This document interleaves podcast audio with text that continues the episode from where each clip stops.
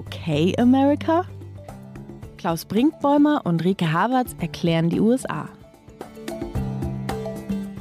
Hallo zu Okay America, dem transatlantischen Podcast von Zeit Online und MDR aktuell. Ich bin Rika Havertz, US-Korrespondentin von Zeit Online in Washington, D.C.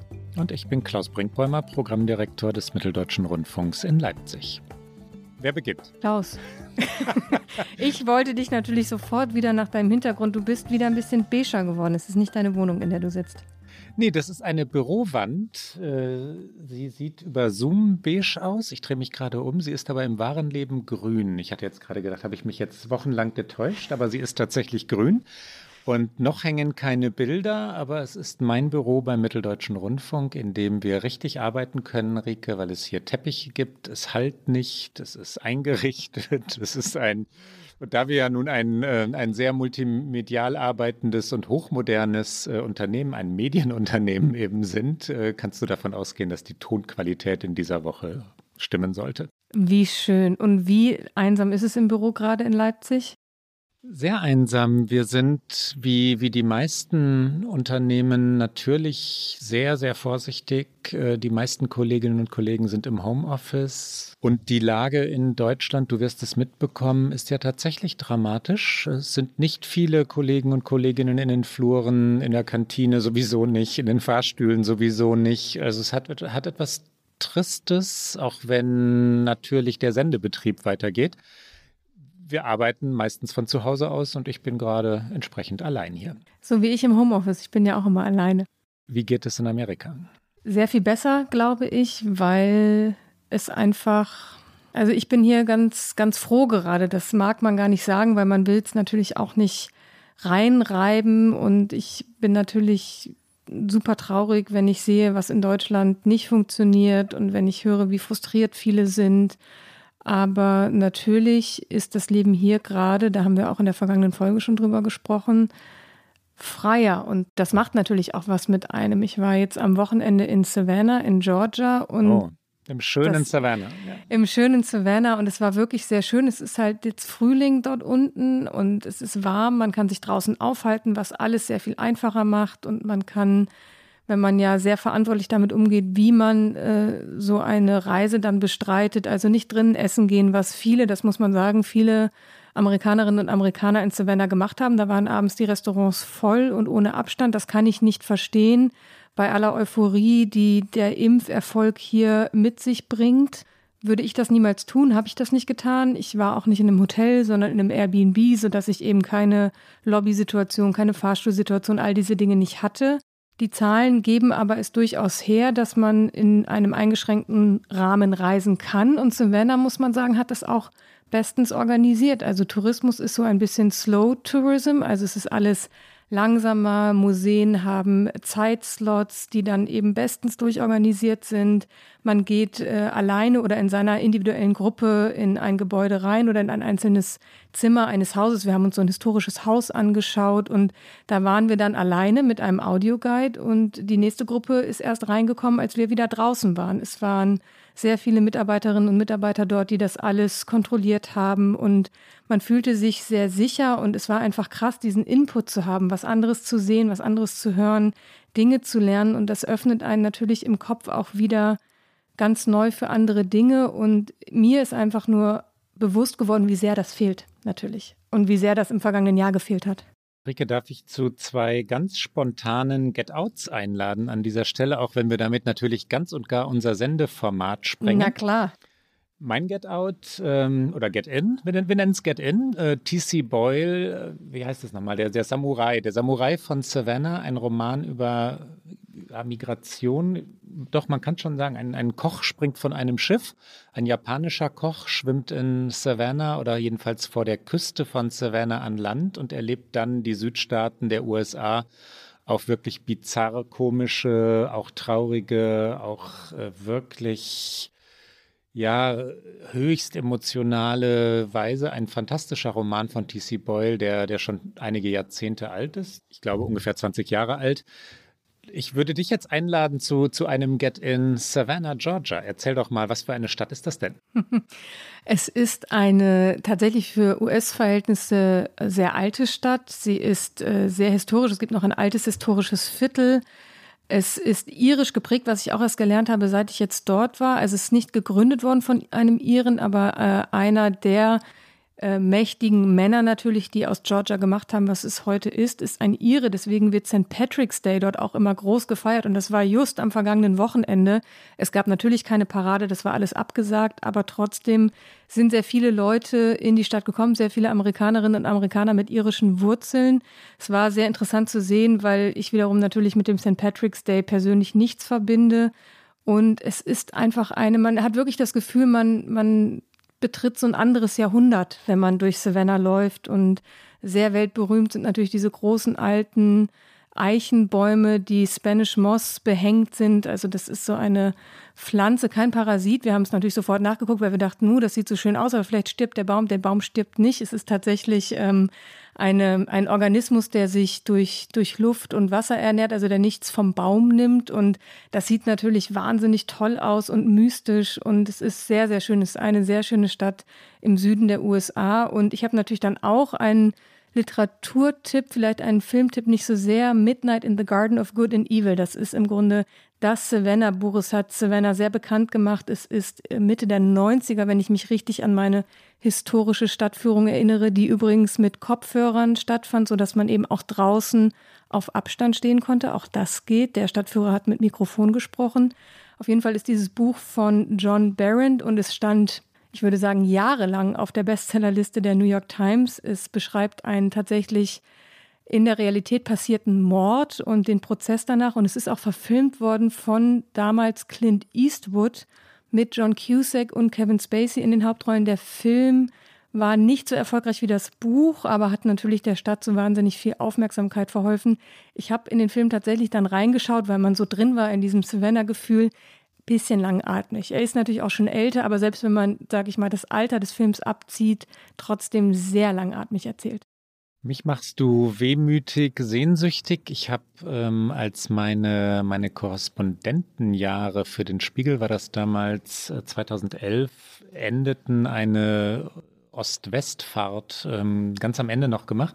Also in den letzten Wochen oder Monaten bin ich einmal von der Ostküste an die Westküste mit dem Auto gefahren und bin dann, habe die Südroute genommen, bin durch die Südstaaten gefahren und wollte gar nicht weiter. Als ich in Savannah war, ähm, ich, ich wollte die Stadt nicht verlassen und bin dann noch einen Tag geblieben und noch einen und hatte so eine weite Reise vor mir. Das hatte auch etwas Mystisches. Ähm, aber ich wollte den Ort nicht verlassen. Also ich kann alles nachfühlen, jedes Wort nachfühlen, was du da gerade sagst. Ja, und gleichzeitig erzähle ich das und denke, oh, das ist so traurig für alle, die das halt in Deutschland, für die das so fern ist, weil eben nichts geht, weil der Radius so eng ist. Und ich weiß ja auch noch, wie das war und wie das auch am Anfang meiner Zeit hier war. Und jetzt langsam ändert sich das. Und wir können uns natürlich alle nur wünschen, dass es für alle sich bald wieder etwas mehr öffnet, es freier wird. Und es hat hier einfach, das bleibt so ganz, ganz viel mit dem Impfen zu tun. Ich habe heute wieder eine Freundin getroffen, die gerade von ihrer zweiten Impfung kam und die ganz glücklich war, verständlicherweise, die meinte, und wenn es nur Kaffee ist, wir müssen das feiern und ich verstehe es.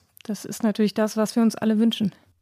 Während hier in Deutschland, die meisten unserer Hörerinnen und Hörer sind hier in Deutschland, werden und sie werden es nachfühlen können, das Leben Tristes. Am Dienstag jetzt kamen die Nachrichten äh, vom nächsten oder verlängerten Lockdown über Ostern hinweg ähm, und es fühlt sich wirklich zermürbend an.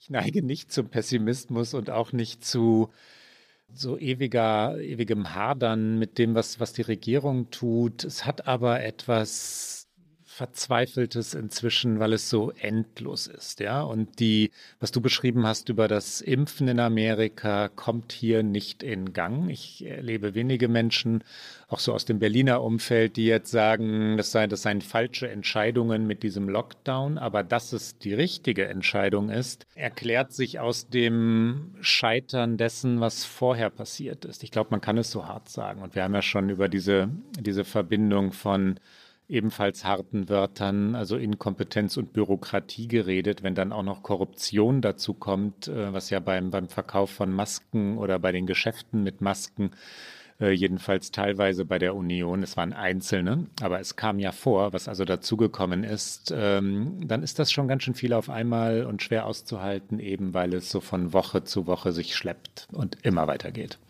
Kommen wir nach Amerika, kommen wir in das blüh blühende Land. Kommen wir in das blühende Land, das natürlich nicht ohne Krise auskommt mit einem heute traurigen Thema. Das ist jetzt ein irgendwie ganz schiefer Übergang, aber manchmal gehen sie nicht anders. Wir wollen nämlich über Gewalt reden, über Waffen, über Attentate, Amokläufe, später auch noch über Außenpolitik. Also wir haben zwei Themen heute. Zunächst aber das traurige Thema, Ricke.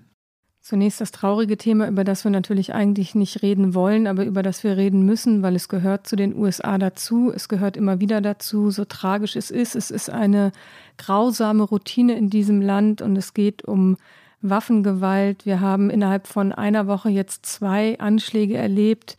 Der aktuellere Fall ist von äh, diesem Montag, wo am Nachmittag ein Mann in einem Supermarkt das Feuer eröffnet hat. Es ist noch wenig bekannt zum Zeitpunkt der Aufnahme über die Motive. Es wird sicherlich auch noch länger dauern. Es ändert nichts an den wirklich tragischen Tatsachen. Zehn Menschen sind gestorben, darunter ein Polizeibeamter, der mit der Erste war, der zum Tatort eilte und der gestorben ist. Der Verdächtige ist ein 21-Jähriger, wie die Polizei mittlerweile mitgeteilt hat. Er ist in einem Vorort von Denver, hat er gelebt. Er ist festgenommen worden und jetzt angeklagt wegen zehnfachen Mordes. Und wir hören einmal kurz rein, weil wie es eben auch leider traurige Tradition hat, nach einem Ereignis wie diesem müssen sich US-amerikanische Präsidenten äußern. Es geht dann immer gleich nach der Trauer und dem Gedenken an die Opfer geht es um das Thema, über das wir hier auch sprechen wollen, nämlich Waffengesetze und wie man es verhindern könnte, dass diese Gewalt immer wieder eskaliert. Und Biden hat sich am Dienstagnachmittag äh, vor die Presse gestellt und er hat genau das gesagt. Äh, wir warten immer noch, was das Motiv war und auch welche Waffen er benutzt hat. Aber er müsse keine Minute länger warten, um endlich Waffengesetze zu verabschieden, die auf gesundem Menschenverstand beruhen. Er hat gesagt, meine Kollegen im Kongress müssen handeln, Assault Weapons, also die halbautomatischen Sturmgewehre, die sehr, sehr oft genutzt werden bei solchen Attentaten, die müssen wir verbieten, hat er gesagt. Wir haben das schon einmal verboten, wir haben das schon einmal geschafft und es hat gezeigt, dass das Gewalt verhindert hat. Wir sollten es wieder tun und außerdem sollten wir Schlupflöcher bei Background-Checks, also bei Hintergrundchecks, bei Waffenkäufen schließen und das können wir sofort machen. Der Senat sollte das sofort verabschieden.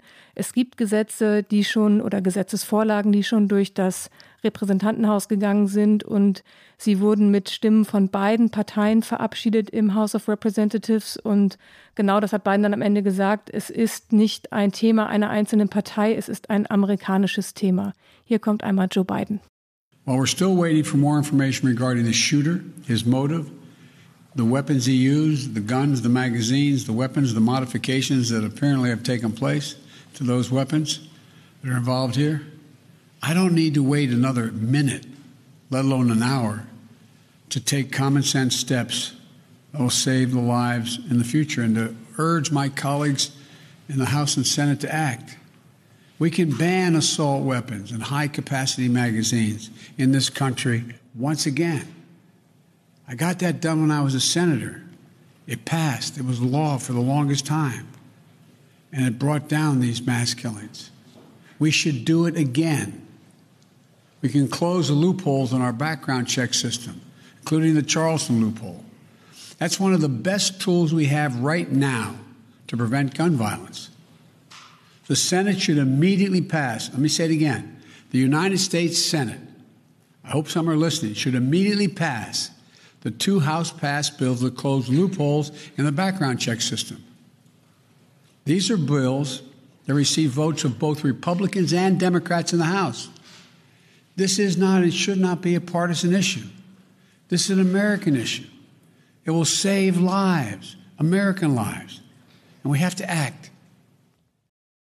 Ich habe so lange dann, als ich es gesehen und gelesen habe und mir, mir, die, die Fernsehaufnahmen angesehen habe, auf die, die so ein bisschen aus der Halbdistanz aufgenommenen Fotos von diesem Supermarkt geschaut, äh, Rike, weil es so ein klassischer amerikanischer Ort ist, ja, der Parkplatz davor, dieses ähm, halbhohe Gebäude mit nur anderthalb oder zwei Etagen, so lang gezogen, wie diese amerikanischen Malls gebaut sind.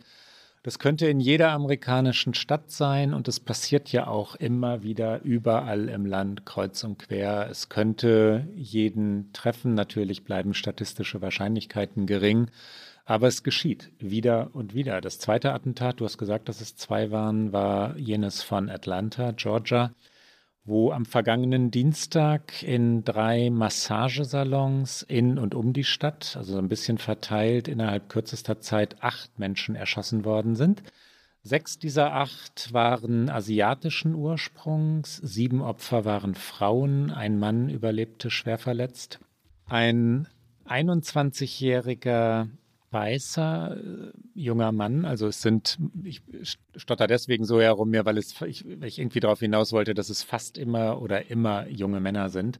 Ein 21-Jähriger also gestand die Taten und als Antrieb, als Motiv nannte er etwas Überraschendes, überraschend im Sinne von, von den Erwartungen so wirklich zuwiderlaufend. Äh, die Menschen ich auch, muss ich ehrlicherweise sagen, hatten Xenophobie erwartet, hatten erwartet, dass er ja wegen zum, Be zum Beispiel wegen Covid-19 oder wegen der ständigen Angriffe Trumps auf China, das sogenannte China-Virus, war ja ein Begriff, den Trump immer wieder verwendet hatte, dass er sich darauf berufen würde. Aber nein, er hat über Sexsucht gesprochen und darüber, dass er die Versuchung, das ist sein Wort, durch Massagesalons ausmerzen wolle von Rassismus, Xenophobie, einem gezielten Angriff auf Asiatinnen und Asiaten war da nicht die Rede, was die Tat natürlich nicht weniger furchtbar macht. Und ich glaube, man kann diese rassistische Komponente, auch wenn man Dinge nicht über den Haufen werfen darf, also man darf jetzt nicht sagen, das war ein rassistisches Motiv aufgrund von Trumps Rassismus gegenüber China seit dem Ausbruch der Pandemie. Aber äh, es ist auch so, dass natürlich äh, Taten, die auf Grundlage von Rassismus geschehen, von Hassverbrechen ein sehr viel höheres Strafmaß in den USA haben als äh, etwas wie jetzt Sexsucht. Also das sind tatsächlich vielleicht auch einfach sehr strategische Gründe, warum man sich jetzt so äußert. Das werden wir vielleicht in der Zukunft noch erfahren. Äh, Joe Biden und auch seine Vizepräsidentin Kamala Harris haben sich auf jeden Fall nach der Tat auch zum Thema Rassismus geäußert und äh, haben gesagt, Hass darf in Amerika keinen sicheren Hafen haben. Es muss aufhören. Und äh, man dürfe darüber nicht schweigen, weil unser Schweigen uns zu Komplizen macht. Also das Thema Rassismus im Zusammenhang mit dieser Tat ist ein Thema geworden und auch die Frage, inwieweit Rassismus gegen die Asian American Community hier oft nicht thematisiert wird und äh, auch darüber geschwiegen wird. Und das wird sicherlich in den kommenden Monaten weiter ein Thema sein. Und über die Motivlage wird vermutlich auch im Zuge des Prozesses noch einiges herauskommen. Meiner Ansicht nach ist es auf jeden Fall gut, dass über dieses Thema gesprochen wird und dass es thematisiert wird. Und ähm, trotzdem muss man natürlich präzise bleiben und jetzt nicht sagen, der äh, mutmaßliche Täter hat aufgrund von Trumps Rhetorik der vergangenen Jahre so gehandelt, weil dafür gibt es keinerlei Anlass bis jetzt. Ja, in den letzten Tagen wurde in diversen amerikanischen Medien, jedenfalls in den Essays und in den Kommentarspalten, eine Debatte darüber geführt oder begonnen, warum wir uns eigentlich oder warum viele Journalistinnen und Journalisten sich dieses rassistische, xenophobe Motiv geradezu herbeigewünscht haben könnten. Warum erwarten wir das schon? Warum ähm, dieser, dieser auch übermoralische Journalismus, so hat es jedenfalls ein konservativer Kolumnist in der New York Times genannt. Und deswegen finde ich es wichtig, dass Motive und auch Erwartungshaltungen genau hinterfragt werden. Er hat, also der Täter hat keinerlei rassistisches, xenophobes ähm, Pamphlet hinterlassen. Es kann sein, du, dass du mit deiner Vermutung, Rike, schlicht und einfach natürlich recht hast, dass er das mit der Sexsucht äh, so als, als strafminderndes Motiv gleich in den Raum gestellt hat aus rein taktischen Gründen. Das ist möglich, aber es ist nicht erwiesen und im Moment ist es das Einzige, was da liegt. Ne? Also das einzige Motiv, was wir wirklich haben.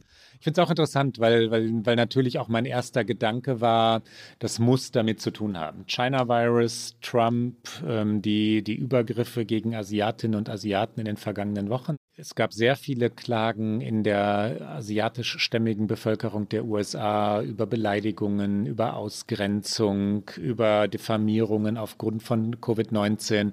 Und dann kommt so eine Tat und dass sie möglicherweise aber einen anderen Hintergrund hat, ist ja etwas, was man schlicht und einfach zur Kenntnis nehmen muss. Auf jeden Fall. Ich glaube, die zwei Dinge, die feststehen, ist das eine, dass Rassismus gegen asiatischstämmigen Amerikanerinnen und Amerikanern existent ist und unabhängig von dieser Tat thematisiert werden sollte und das sicherlich auch noch einer Aufarbeitung bedarf, weil eben das vergangene, das letzte Amtsjahr von Trump über die Pandemie einfach so in der Rhetorik vernichtend und rassistisch wurde und das Auswirkungen hat. Ich glaube, das muss man einfach gesondert von diesem Vorfall, sollte man darüber diskutieren. Und das Zweite, was eben ein Fakt ist, und das ist dann, führt uns zurück zu unserem Thema, ist, dass dieser Mann aus welchen Motiven auch immer heraus sehr leicht mit einer Waffe sehr schnell sehr viele Menschen töten konnte. Und das passiert einfach in den USA immer wieder. Wir haben in Vorbereitung auf diese Sendung uns nochmal natürlich äh, mit den Mass-Shootings, wie sie hier im Englischen heißen, befasst. Es gibt das Gun Violence Archive, die sammeln tatsächlich alle Vorfälle und im vergangenen Jahr hat es mehr als 600 solcher Mass-Shootings im Land gegeben. Das sind nicht immer so medienöffentliche wie die, über die wir jetzt sprechen, aber es sind einfach Vorfälle, in denen durch Waffengewalt mehr als eine Person stirbt und es ist furchtbar, wie viele Menschen durch Waffengewalt sterben und es zieht sich durch die jüngere US-amerikanische Geschichte. Wir können eine kleine Aufzählung der Tragödien machen und ich glaube, viele unserer Hörerinnen und Hörer werden so Aha-Momente haben und sich erinnern an Sandy Hook, wohin wir gleich kommen werden, weil es ja auch so Schlagworte geworden sind. 18. Juli 1984, 21 Tote als James Huberty, 41 Jahre alt, in einem McDonald's in Kalifornien ähm, ja eben 21 Menschen erschießt. Ein Scharfschütze tötet den Täter. 20. April 1999, 13 Tote in Littleton, Colorado, an der Columbine High School, die berühmt geworden ist dadurch. Ich war damals dort. Ich bin hingefahren, habe die Geschichte der, der Opfer, die Geschichte der beiden Täter, Eric Harris und Dylan Klebold, 18 ähm, und 17 Jahre alt, recherchiert. Das war deshalb so, so bemerkenswert, weil es ähm, und so schockierend, weil es eines der ersten dieser wirklich großen Schulmassaker war. Ja? Das Ungewöhnliche war, dass es an einer Highschool geschah, dass die Opfer entsprechend jung waren das hatte auch etwas von, von einem sehr, sehr, sehr makabren Videospiel, wie die beiden von Klassenraum zu Klassenraum gegangen waren und Mitschüler und Mitschülerinnen wirklich hingerichtet haben. Das Pamphlet, das sie vorher geschrieben hatten, das Video, das sie aufgenommen haben, die Kleidung der beiden ganz in Schwarz, ähm, das, das hat dann natürlich auch wieder zu Nachahmung geführt. Und eine, eine fürchterliche Geschichte, auch eine fürchterliche Recherche. Ich, also während ich davon rede, erinnere ich mich ganz beklommen an Gespräche mit Eltern zu Tode gekommener Kinder. Eine, eine der härtesten und traurigsten Recherchen, die ich in meinem Journalistenleben je gemacht habe. Daraus resultierte, ich glaube, deswegen ist es auch vielen noch in Erinnerung, auch der sehr berühmte Film von Michael Moore, Bowling for Columbine, der ein paar Jahre später erschienen ist, 2002, der eben das große Thema Waffengewalt sehr drastisch beschrieben und gezeigt hat. Und damit ist Michael Moore auch sehr bekannt geworden. Wir springen ein bisschen, diese Liste ist überhaupt nicht vollständig, sie wäre zu lang. Wir könnten Kann sie nicht sein. mehr als eine Sendung damit füllen, nur über diese furchtbaren Taten zu sprechen. 2007, 16. April, noch so ein Moment, Virginia Tech, auch so eine, eine Erinnerung. Also ich wusste sofort, ah ja, Virginia Tech, ich erinnere mich. Da ist ein 23-jähriger äh, Schütze an, auf diesen Campus gegangen und hat an unterschiedlichen Orten, an Zweien innerhalb dieses Campuses 32 Menschen erschossen und am Ende hat er sich selbst getötet. Dann 20. Juli 2012 äh, ein Kino in Aurora, wieder Colorado. Colorado hat auch einfach schon sehr viele dieser Tragödien erlebt. Dort werden zwölf Menschen während der Vorführung des neuen Batman-Films getötet und 58 verwundet. Ich erinnere mich deutlich, als das passiert ist, als bekannt wurde, was da passiert ist, diese Beklemmung, die man verspürt hat, danach in einem Kino tatsächlich zu sitzen und das Gefühl zu haben, man sitzt wirklich in der Falle. Und äh, James E. Holmes war der Täter, 24 damals. Er hatte taktische Schutzkleidung an, er hatte zwei sogar Vorrichtungen dabei, so improvisierte Bomben, kleinere äh, selbstgebastelte, die er gezündet hat, bevor er mit einem AR-15-Gewehr, also einem Sturmgewehr im Militärstil geschossen hat, mit einer Schrotflinte und auch noch mit mindestens einer Handfeuerwaffe Kaliber 40, also ein ganzes Arsenal an Waffen. Er wurde am 16. Juli 2015 in allen 165 Anklagepunkten für schuldig befunden. Er sitzt eine lebenslange Haftstrafe ohne Bewährung ab. Der 14. Dezember 2012 ähm, ist nun ein Tag, der sich in die amerikanische Geschichte tatsächlich eingebrannt hat, weil er dann Folgen hatte, über die wir auch schon mal gesprochen haben. Vor etwa einem halben Jahr in einer früheren Folge 27 Tote an der Sandy Hook Elementary School in Newtown, Connecticut. Adam Lanza, 20 Jahre alt, erschießt 20 Kinder im Alter von sechs und sieben Jahren, außerdem sechs Erwachsene, Schulpersonal, Lehrkräfte. Seine eigene Mutter hat er zuvor erschossen, davon muss man ausgehen, die ermittelnde Polizei jedenfalls findet sie.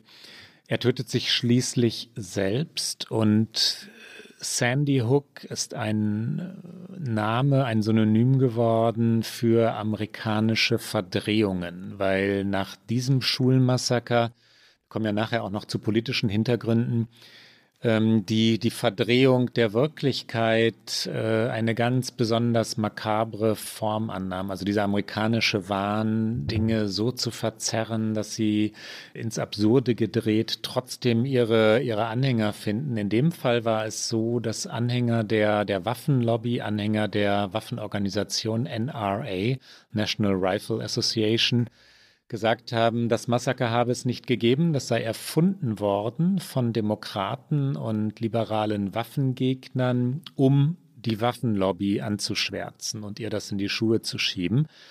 Das wurde von dem Verschwörungstheoretiker Alex Jones, der eine Website namens Infowars, also Informationskriege, betrieb und betreibt. Die ist immer mal wieder abgeschaltet, aber dann gibt es sie auch immer wieder mal in die Welt getragen und fand eine massenhafte Unterstützung in den USA. Das ging so weit, dass es wütende Anrufe, Demonstrationen, vor allem natürlich, weil das zu diesem Thema gehört, Online-Kampagnen gegen die Eltern der zu Tode gekommenen Kinder gab. Die Eltern wurden beschuldigt, die eigenen Kinder zu Schauspielern gemacht zu haben im Zuge dieser angeblichen demokratischen Kampagne gegen das Waffenrecht. Und dann mussten Eltern den Ort verlassen, an dem ihre Kinder ermordet worden waren, weil sie es nicht mehr aushielten, dort zu leben. Das ist eine, eine Verdrehung, die, die einen ja zu Tränen rührt in Wahrheit. Das, ähm, also das Schicksal der Eltern. Ich glaube, ich muss gar nicht mehr Worte verlieren an dieser Stelle. Es ist, glaube ich, was, was ich auch nie vergessen werde, weil es waren Grundschülerinnen und Schüler, es waren sehr junge Kinder und ich weiß noch, dass wir alle, die wir darüber gesprochen haben, die zu den USA immer wieder schreiben und recherchieren, gesagt haben, das ist jetzt endlich der Moment, wo sich etwas ändern wird. Jetzt kann das Land nicht so weitermachen. Die Macht der NRA, die du gerade schon erwähnt hast, wird nicht mehr so weit reichen. Die Politik wird jetzt handeln, weil dieses Trauma und diese Tragik kann keiner aushalten. Aber die USA und vor allen Dingen die Republikanische Partei hat uns eines Besseren belehrt. Es passierte nämlich im Grunde genommen nichts nach Sandy Hook. Es kam der 12. Juni 2016. Es gab 49 Tote in einem Nachtclub in Orlando. Ein 29-Jähriger eröffnete das Feuer dort. Es war ein schwuler Nachtclub, also ein Angriff auf Homosexuelle. Sie waren explizit gemeint.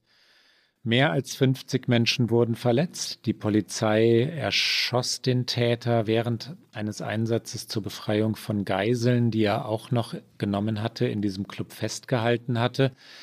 Und wenn du sagst, dass nichts passierte, sowohl Sandy Hook als auch das äh, Attentat in diesem Nachtclub führten zu Demonstrationen, wie es sie vorher nicht gegeben hatte.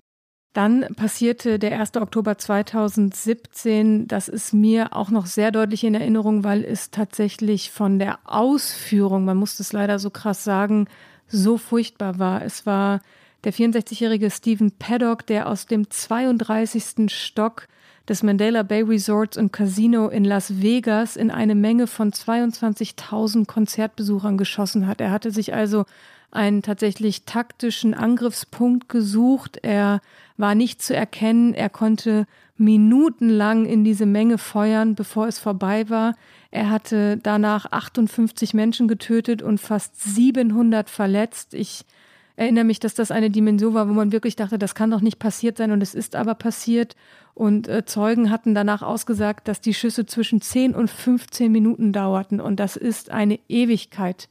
Es ist wirklich eine Ewigkeit und die Beamten, die schließlich das Hotelzimmer stürmen, als endlich klar war, woher tatsächlich geschossen wurde, finden den Täter tot in seinem Hotelzimmer. Er hatte sich dann selbst umgebracht. Aber dieses Ereignis, so tragisch es war, führte nicht zu dem großen Massenprotest, den du gerade schon angedeutet hast, dass sich etwas änderte nach Sandy Hook und nach auch äh, Orlando, was dann wirklich zu einer Bewegung wurde, war äh, ein nicht mal ein halbes Jahr später, am 14. Februar 2018, als ein ehemaliger Schüler an seiner ehemaligen High School in Parkland, Florida, 17 Erwachsene und Kinder erschießt. Und äh, der damals 19-Jährige steht noch vor Gericht. Der Prozess ist immer noch nicht vorbei. A, durch die Corona-Pandemie werden diese Prozesse gerade sehr verzögert. Außerdem steht noch die Frage im Raum, ob er zur Todesstrafe verurteilt werden soll oder nicht. Seine Anwälte sagen, er würde die Tat gestehen, wenn er dadurch eine lebenslange Haftstrafe erhält. Die Staatsanwaltschaft hält an der Forderung nach der Todesstrafe fest.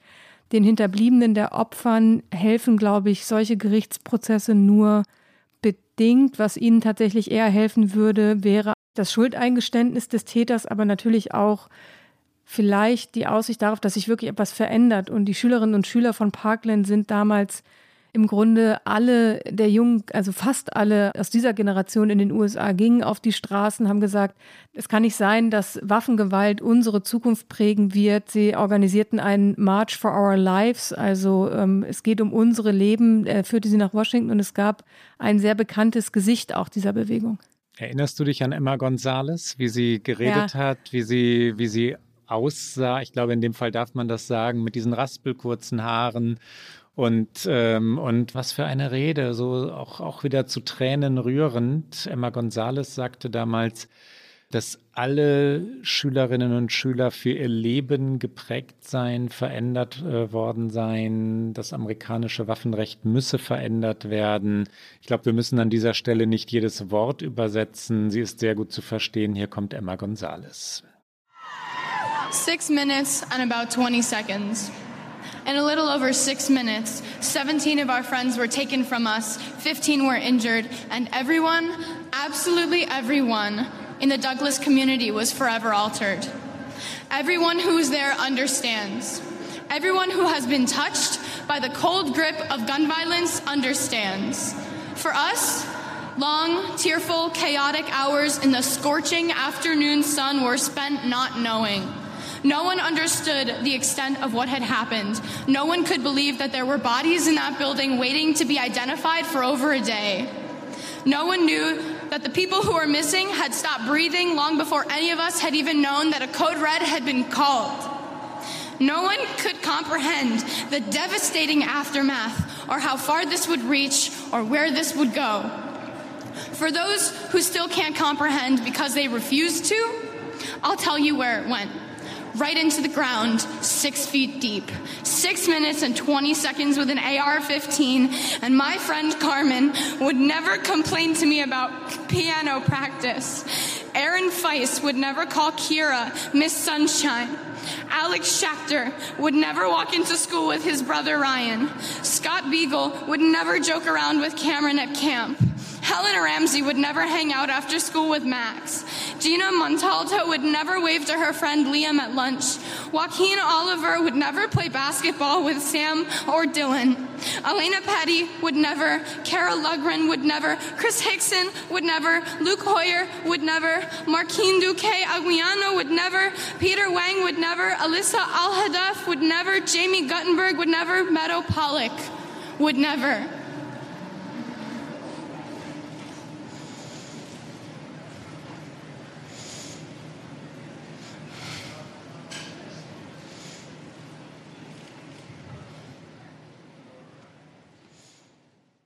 Und ich glaube, wir sollten unsere Aufzählung dann an irgendeiner Stelle beenden, auch wenn sie endlos ist. Der 3. August 2019, Walmart in El Paso in Texas, 23 Tote. Wir haben den Fall in OK America schon einmal beschrieben, weil der Täter sich auf den Begriff der Invasion berief, den Donald Trump immer wieder verwendet hatte, wenn er über Migration lateinamerikanische Einwanderer und Einwanderinnen gesprochen hatte.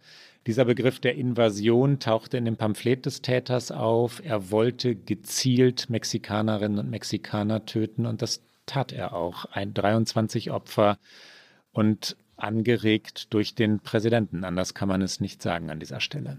Er ist tatsächlich angeklagt wegen Hassverbrechen und der Prozess hat aber immer noch nicht begonnen. Also da werden die Hinterbliebenen noch eine Weile warten müssen.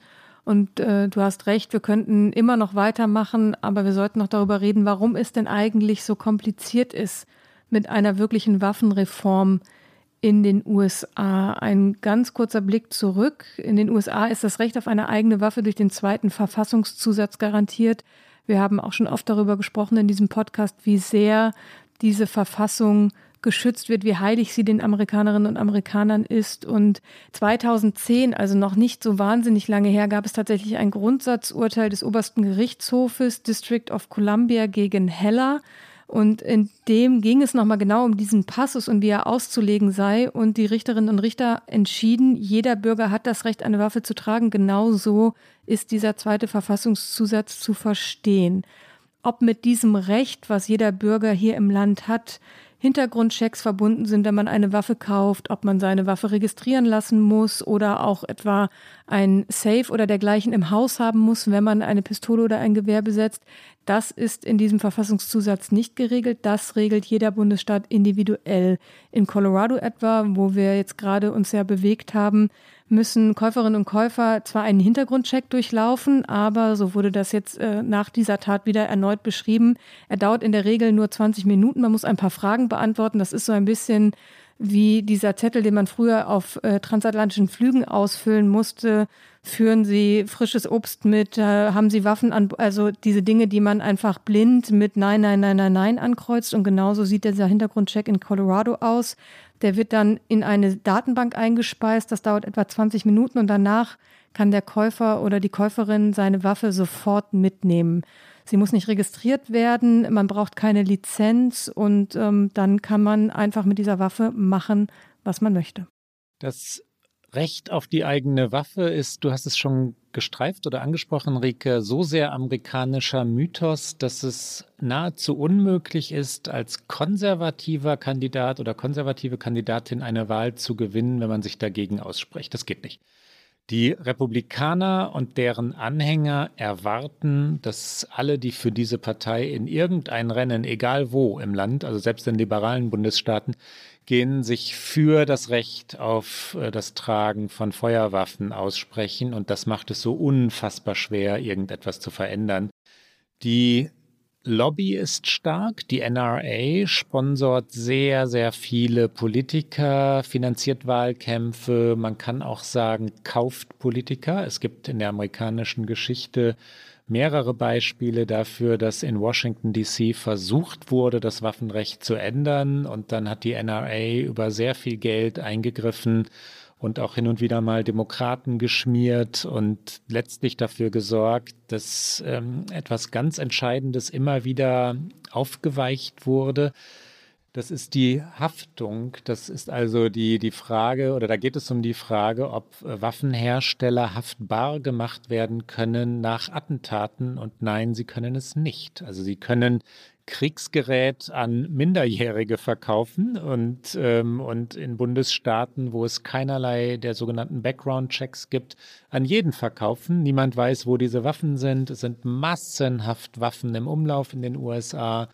Ähm, und die, die Waffenindustrie ist für nichts verantwortlich zu machen, weil die Gesetze so sind, wie sie sind und weil jede Veränderung vielleicht mal punktuell für ein, zwei Jahre durchkommt und dann aber wieder rückgängig gemacht wird aufgrund der Lobby.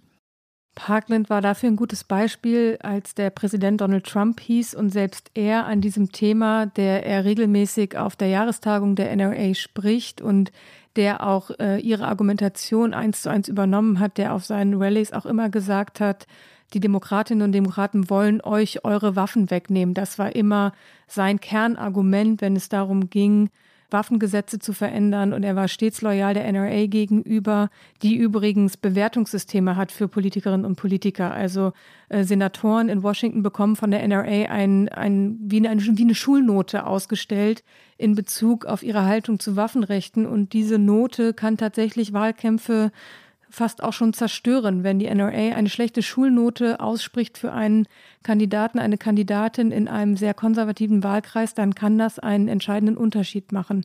Trump wiederum hatte nach Parkland gesagt, ja, es müsse sich etwas ändern und hatte tatsächlich erwogen, das Mindestalter für den Kauf einer Waffe von 18 auf 21 zu erhöhen. In den USA ist man erst mit 21 volljährig.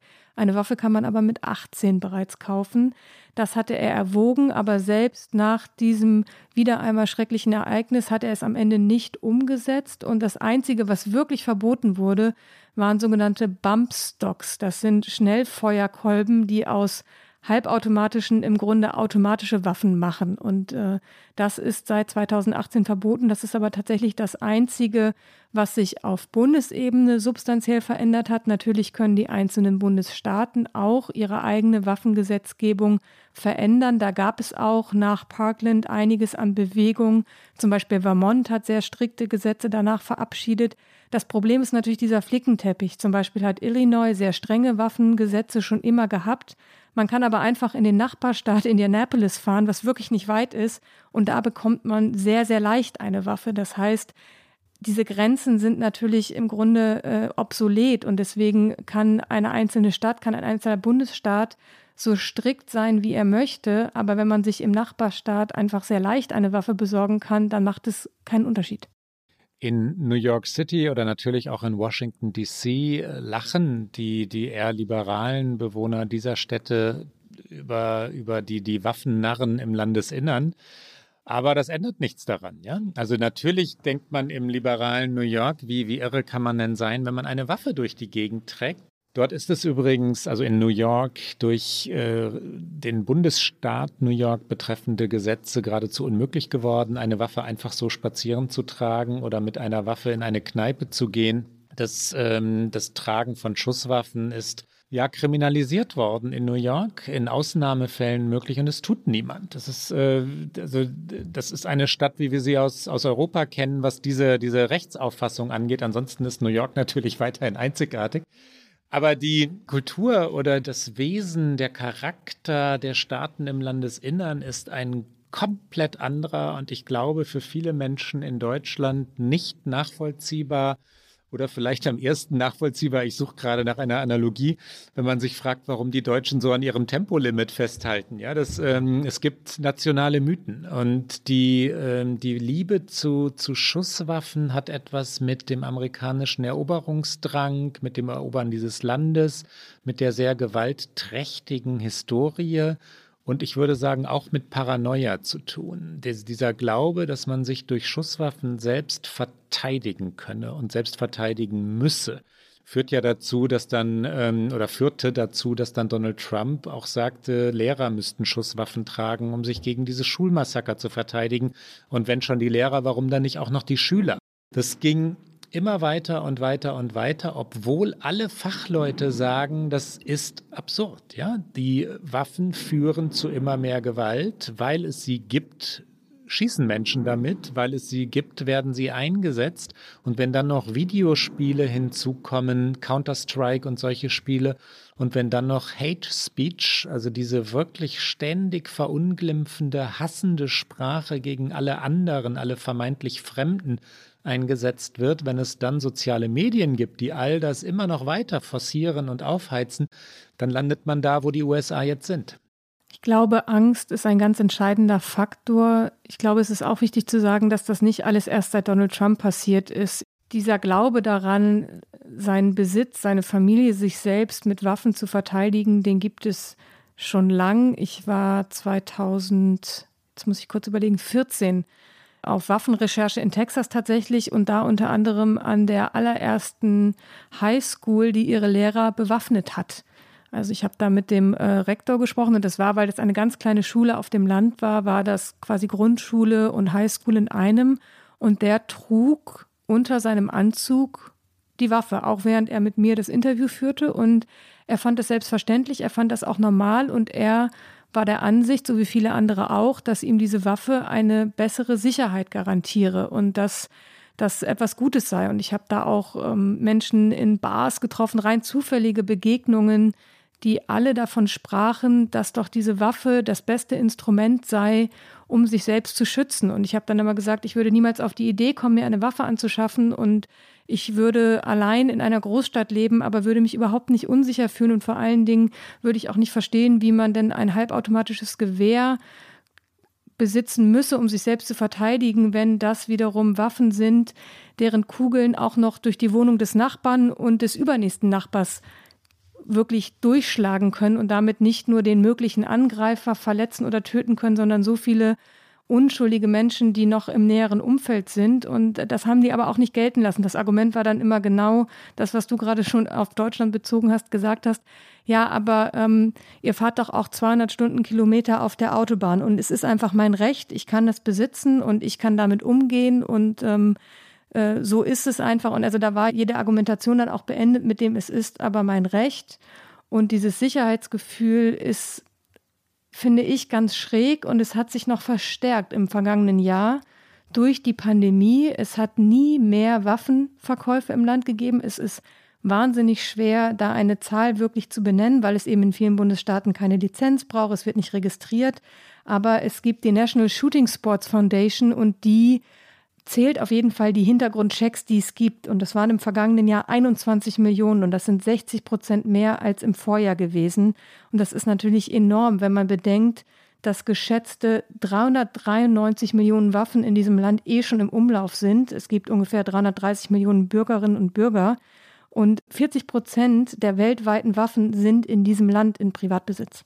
Die Kultur haben wir schon angesprochen. Amerikanische Jungs in Texas oder Colorado lernen im Alter von vier, fünf, sechs Jahren in einer Shooting Range oder auch im Garten oder auf der Wiese mit ihren Vätern schießen. Und das ist die Kultur dort. Natürlich nicht überall und ausschließlich, aber es ist Teil der Kultur dort. Und äh, die Wähler und Wählerinnen jener Bundesstaaten verstehen das als Angriff auf ihre Lebensweise, wenn man dort einschreiten will. Ich habe gerade, während ich geredet habe, gedacht, habe ich vorhin eigentlich das, äh, die Waffenliebe der Amerikaner mit der Liebe der Deutschen zum Tempolimit verglichen, Rike. Dann hätte ich einen schweren Fehler gemacht, weil ich habe dir gerade zugehört. Es geht natürlich mit, es geht natürlich um die Liebe zum freien Fahren, um die Liebe zum Automobil.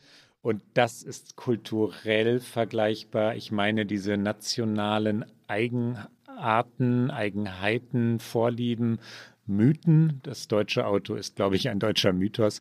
Und ich nehme an, alle Hörerinnen und Hörer haben es verstanden, aber es ist zweifellos nicht die Liebe zum Tempolimit, falls das so verstanden worden sein sollte. Bevor wir noch zu unserem zweiten Thema kommen, was auch aktuell ist, weil sich da in den vergangenen Tagen auch einiges getan hat, vielleicht noch ein letzter Satz dazu, dass natürlich niemand in diesem Land das grundsätzliche Recht, eine Waffe zu besitzen, jemandem abspricht. Und ich persönlich zum Beispiel habe auch kein Problem damit, wenn jemand meint, eine Waffe besitzen zu müssen, dann kann er das gerne tun. Aber es geht ja darum, in welchem Umfang das einfach kontrolliert wird, was für Sicherheitsvorkehrungen es gibt, ähm, wie das verwahrt wird. Und äh, das ist das, was die Amerikanerinnen und Amerikaner dann gerne Common Sense Gun Laws nennen, also Gesetze, die dem gesunden Menschenverstand folgen. Das ist das, was Biden jetzt auch wieder gesagt hat. Und das ist das, was er schon bevor diese Attentate jetzt passierten, zum äh, Jahrestag von Parkland tatsächlich auch gesagt hat, dass er die Einführung von Hintergrundchecks bei allen Waffenverkäufen möchte, dass er das Verbot von Sturmgewehren und anderen halbautomatischen Waffen will, dass er keinen Verkauf von Magazinen mit hoher Kapazität haben will und dass ähm, die Immunität für Waffenhersteller abgeschafft werden soll, die wissentlich militärische Waffen in Umlauf bringen. Das sind die Forderungen der beiden Regierungen. Er hat den Kongress aufgerufen zu handeln. Er hat diese Aufforderung zum Handeln jetzt noch einmal wiederholt und die Demokraten haben natürlich jetzt mit ihren Mehrheiten wenigstens eine kleine Chance, gewisse Reformen durchzusetzen. Eine wirklich weitreichende Reform, glaube ich, werden wir auch jetzt wieder nicht sehen, weil dafür sind die Mehrheiten einfach zu eng und sind die Republikanerinnen und Republikaner zu sehr auf ihrem Standpunkt, dass jede Einschränkung des Waffenrechts ein Schritt dazu ist, das Recht auf die Waffe dem Bürger zu nehmen.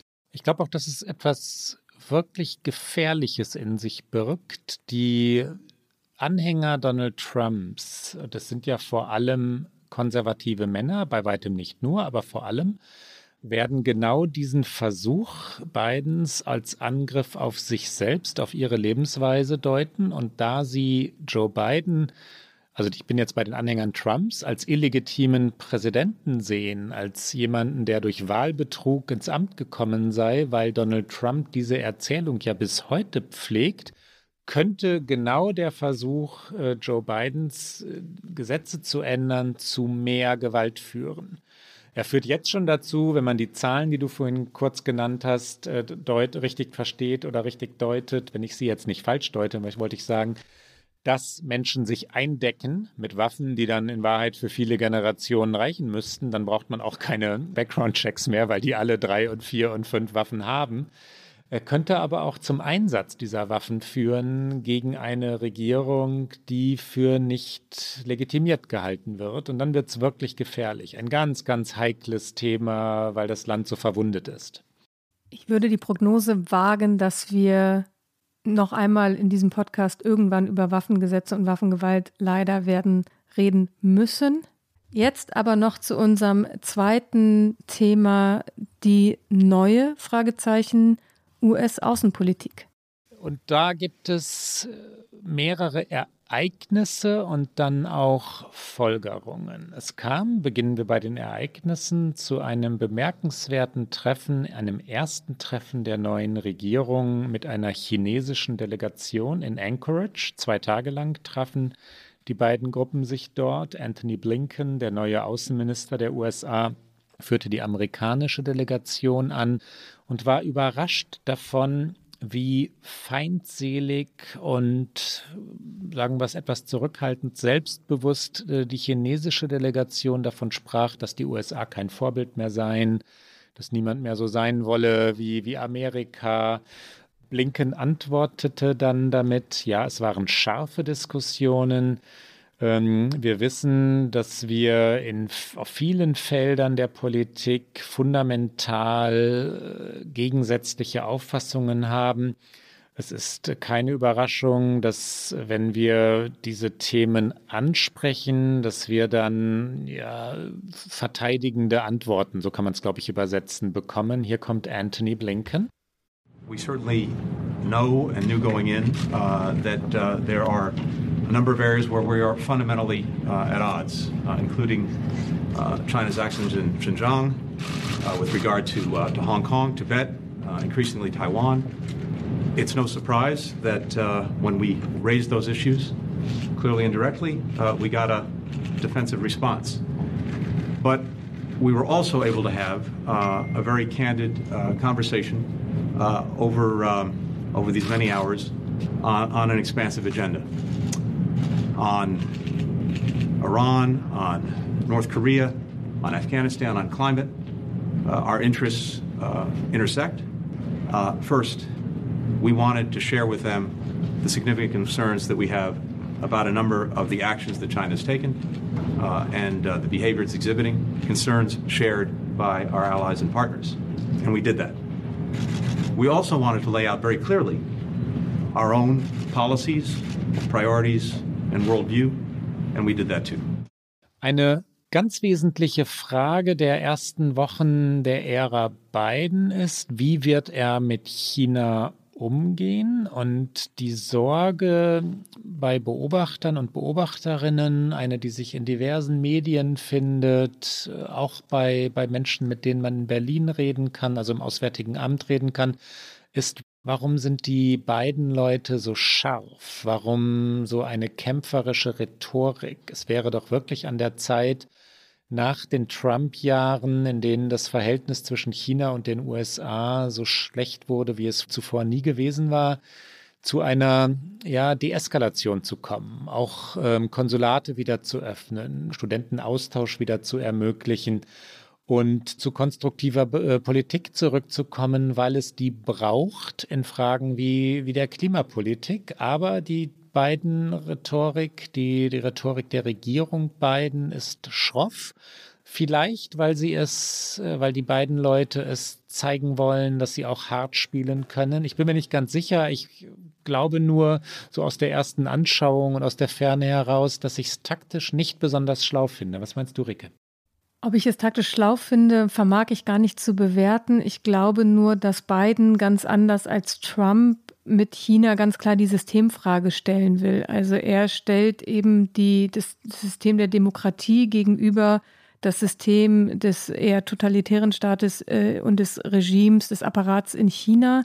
Anfang März hatte äh, Biden die Regierungschefs von Japan, Indien und Australien getroffen. Also ein Multilateralismus, den Trump ja nicht betrieben hat.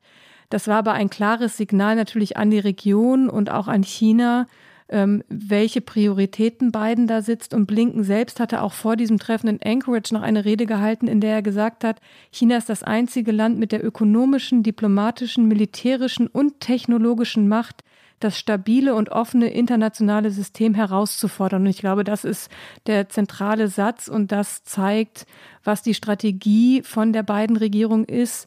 Ob das so klug ist, man hat, du hast es gesagt, in Anchorage gesehen, wie äh, China darauf reagiert. Und was ich auch noch bemerkenswert finde, ist aber, was dann auch passiert ist nach diesem Gipfel. Also die einzige wirkliche Erkenntnis dieses Gipfels war übrigens eine gemeinsame Arbeitsgruppe zum Thema Klimaschutz. Es gibt natürlich genug globale Herausforderungen, wo man ohne China nicht weiterkommt. Der Klimaschutz gehört dazu und auch die Pandemie hat natürlich, glaube ich, allen Ländern wie nie zuvor gezeigt, dass äh, Grenzen in gewissen Bereichen nicht zählt, dass gewisse Herausforderungen global betrachtet werden müssen. Und China als Player ist da nicht einfach aus der Rechnung zu nehmen. Aber ich stimme dir zu, es ist natürlich ein fast schon offen aggressives Vorgehen in den ersten Tagen gegenüber China.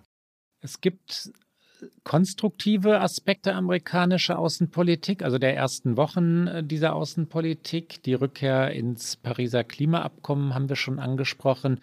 Die ersten Versuche, auch wenn sie sehr zaghaft und etwas stolpernd daherkamen, ähm, sind gemacht worden, das Nuklearabkommen mit Iran wieder aufleben zu lassen, auch wenn im Moment beide Länder, beide Staaten, beide Regierungen einander zu belauern scheinen.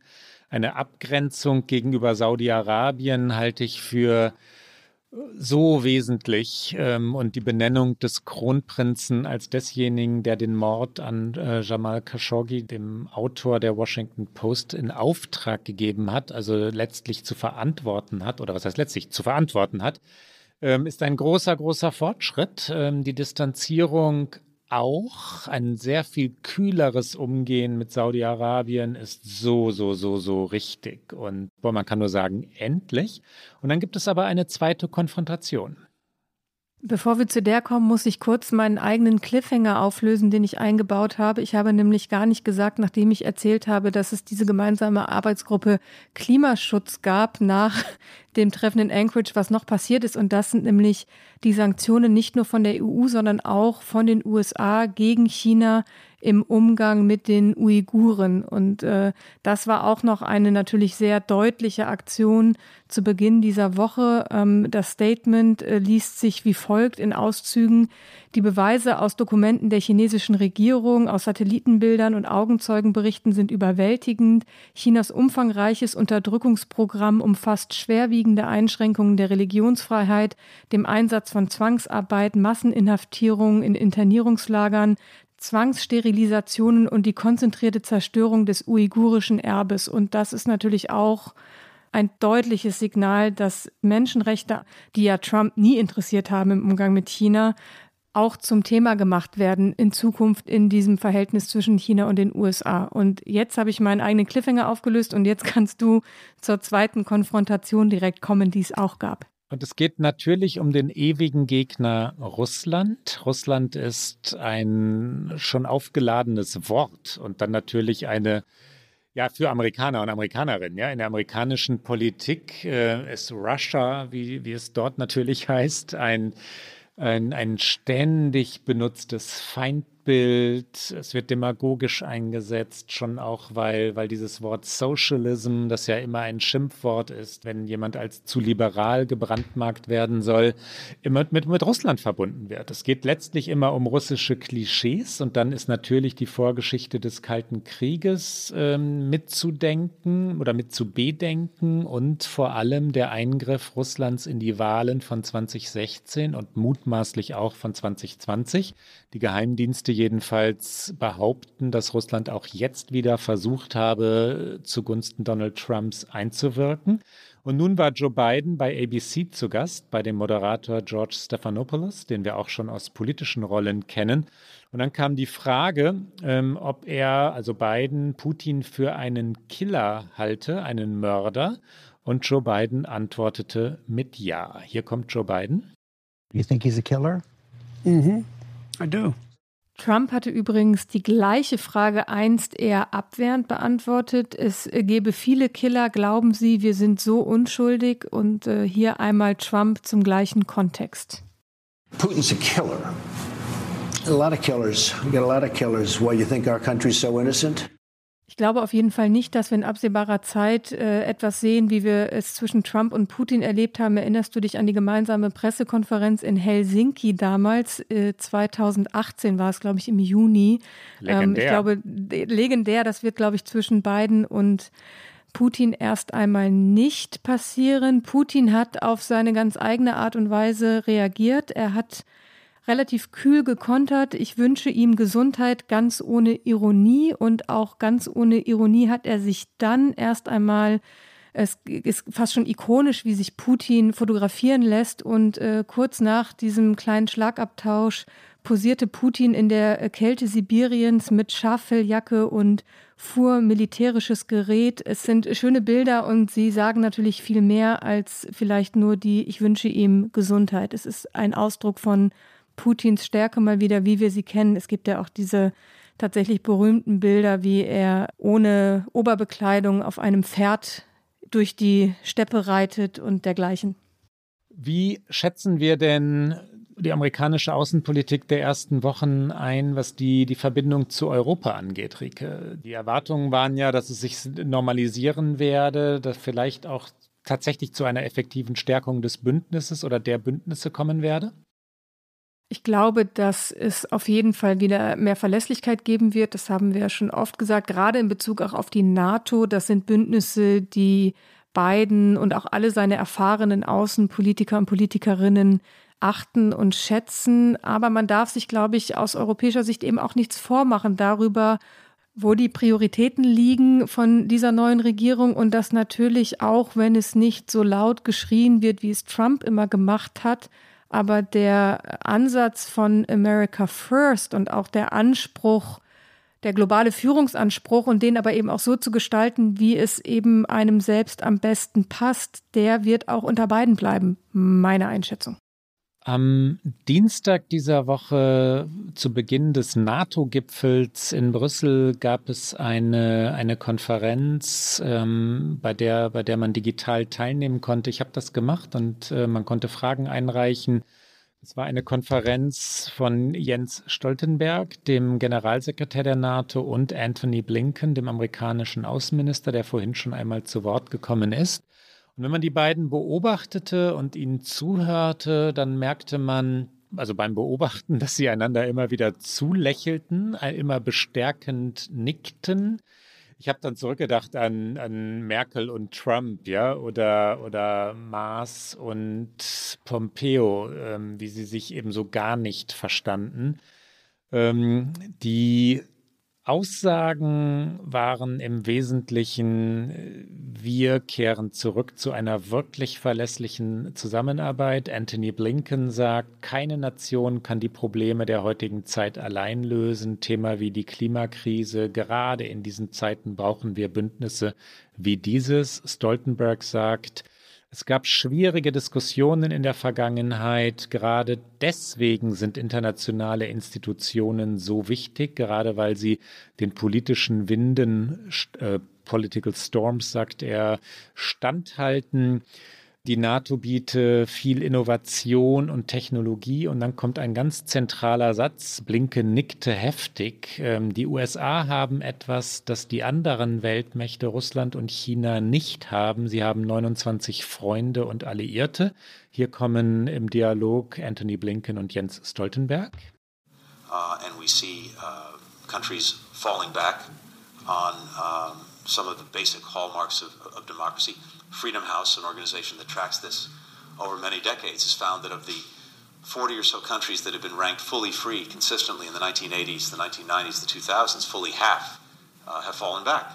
Uh, and so that is a, a, factor and a feature of, of, life. And at the very same time that that's happening, uh, we're seeing uh, the rise in strength of, um, of autocracies that are posing a direct challenge uh, to democracies and saying, uh, we can deliver better uh, for our people. And so the, the main challenge that we have, I think, is to demonstrate exactly the opposite that in fact democracies uh, are more adept at delivering what people need uh, and what they want. Um, it's also no secret that the United States has had its own challenges uh, in, uh, in recent years and recent months uh, on that score. But uh, to me, at least, I see this and I see what we've experienced as um, glass half full, not a glass half empty. There's no way to hide that over the last uh, few years we had some uh, uh difficult uh, discussions uh, within uh, our alliance and we have seen some, some differences. But if anything, I think those differences and difficult discussions have just demonstrated the importance of having strong institutions. Because the point of having strong multilateral institutions as NATO is that they can weather shifting political winds. We are 30 allies uh, uh, from both sides of the continent uh, with different geography, history, and different, different political parties in, uh, in, uh, in power. But, but, but, uh, but the success of NATO is that despite these differences, we have always been able to unite around our core task to protect and defend each other. So as long as NATO is able to adapt to change, we will continue to be able also to weather and deal with political differences because it is in the security interest of uh, uh, uh, European allies, but also of, uh, for the United States and Canada to be together. Uh, um, of course, it, it is important for Europe to have a strong NATO, but it's also important for the United States.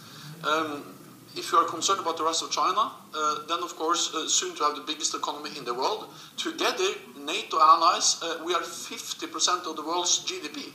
And we are 50% of the world's military might. Uh, and, uh, and together we can really mobilize a lot of, uh, of innovation technology dealing with the consequences or the challenges posed by the rise of, of China. So for the United States, to have NATO means that they have something no other big power, power has. And that's it, that, and that is 29 friends and allies. It's a unique thing. Uh, and we have seen that, uh, we see it today, but we've also seen it over decades, for instance, in Afghanistan, where Canada uh, European allies have stood side by side with the United States for now, uh, uh for, also throughout uh, many, many uh, years. Und damit ansatzlos äh, das Ende unserer Sendung, unsere Abschlussrubrik Get Out.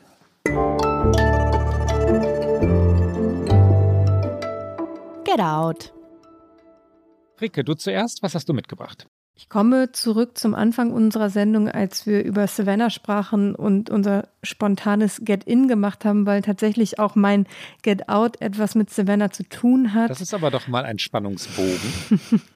Wir sprachen ja darüber, wie schade es ist, nicht mehr reisen zu können. Und wir machen ja immer mal wieder wenigstens ein paar virtuelle Reisen. Und so kann man auch nach Savannah reisen in ein Museum, in Teile eines Museums. Es gibt in Savannah die Telfair Museums. Es sind mehrere Häuser. Und unter anderem ist das Owens Thomas House in Slave Quarters eines dieser historischen Gebäude, die man vor Ort tatsächlich besuchen kann. Aber auch online auf der Homepage des Museums gibt es tolle Einblicke und es wird vor allem in diesem historischen Haus endlich, muss man sagen, die Geschichte beider Seiten erzählt. Also nicht nur die Geschichte des Herrschaftlichen, ähm, der Bewohner des Hauses, die dort lebten ähm, und in tatsächlich großem Wohlstand, sondern auch eben diejenigen, auf deren Rücken, so muss man es sagen, dieser Wohlstand gebaut war, nämlich alle, die versklavt waren und die eben auch in diesem Haus gelebt haben, die sich um die Kinder gekümmert haben, die gekocht haben, die alles gemacht haben, um es eben dem äh, das Leben der Bewohner einfacher zu machen. Und äh, das ist sehr bewegend und das kann man auf der Homepage nachlesen. Und diese Aufarbeitung hat gedauert, lange Zeit. Ich erinnere mich auch daran, ich war Mitte der 90er das erste Mal in Savannah wurde immer nur die schöne Geschichte des Südens erzählt. Es wurde nie die furchtbare Geschichte erzählt. Jetzt hat es eben das Owens Thomas House in Slave Quarters, was erst seit 2018 so heißt, tatsächlich geschafft, beide Seiten zu erzählen. Und ähm, auf der Seite besonders empfehlenswert, wenn Sie, äh, liebe Hörerinnen und Hörer, da einmal auf äh, Entdeckungstour gehen, gibt es auch ein, eine kleine Beschreibung, warum von Versklavten gesprochen wird und nicht von Sklaven und warum auch nicht die Master, wie sie im Englischen heißen, also die Besitzer, Besitzer genannt werden, sondern Versklaver, im Englischen Enslaver, um einfach deutlich zu machen, was für Machtstrukturen es waren. Und äh, das fand ich extrem lehrreich und äh, sehr, sehr schön. Und Sie finden die Homepage-Adresse in den Shownotes. Klaus, was hast du mitgebracht? Zunächst mal bin ich begeistert davon und werde gleich hineinklicken und, äh, und tatsächlich mich auf die Reise begeben. Ich habe in den vergangenen Tagen immer wieder mal über die Rolle der Medien in Krisen wie der jetzigen, also der Corona-Pandemie, nachgedacht und mich gefragt, ob nicht auch Medien zu dem politischen Scheitern ist wieder so ein scharfes Wort, ja, aber die zu dem politischen Scheitern der letzten Wochen beitragen manche Medien, sollte man sagen, auf gar keinen Fall sollten Journalisten sagen, die Medien, manche Medien also, weil wir Journalisten, das sage ich an der Stelle doch, äh, vieles allzu schnell personalisieren und dadurch von der Ebene, auf der Analyse noch stattfindet, wegbringen hin zu einer Konfliktebene. Das ähm, du weißt, was ich meine, Rike, ne? Dass, dass, äh, dass Themen, die, die, die wirklich durchdacht, durchdrungen, analysiert, verstanden werden sollten, dort landen, wer eigentlich was gegen wen gesagt hat, wer welche Intrige begonnen hat. Und das ist ein seltsamer Journalismus.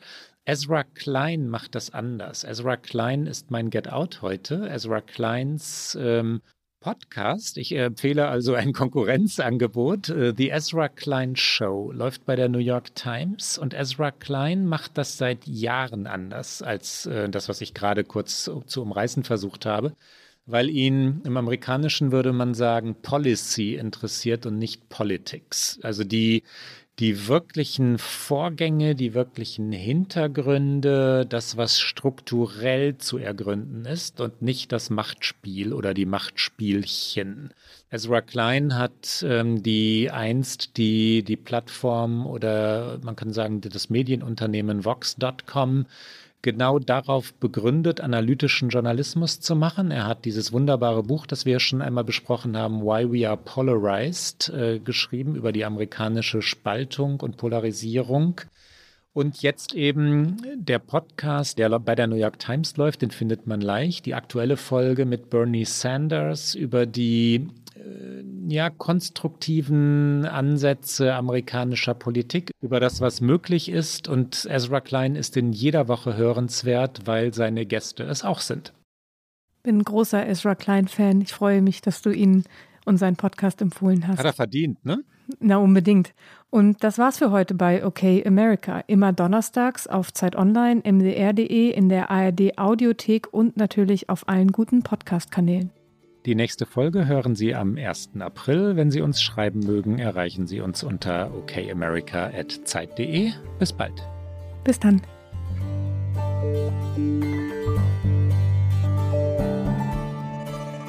Okay America ist ein Podcast von Zeit Online und MDR aktuell. Produziert von Pool Artists.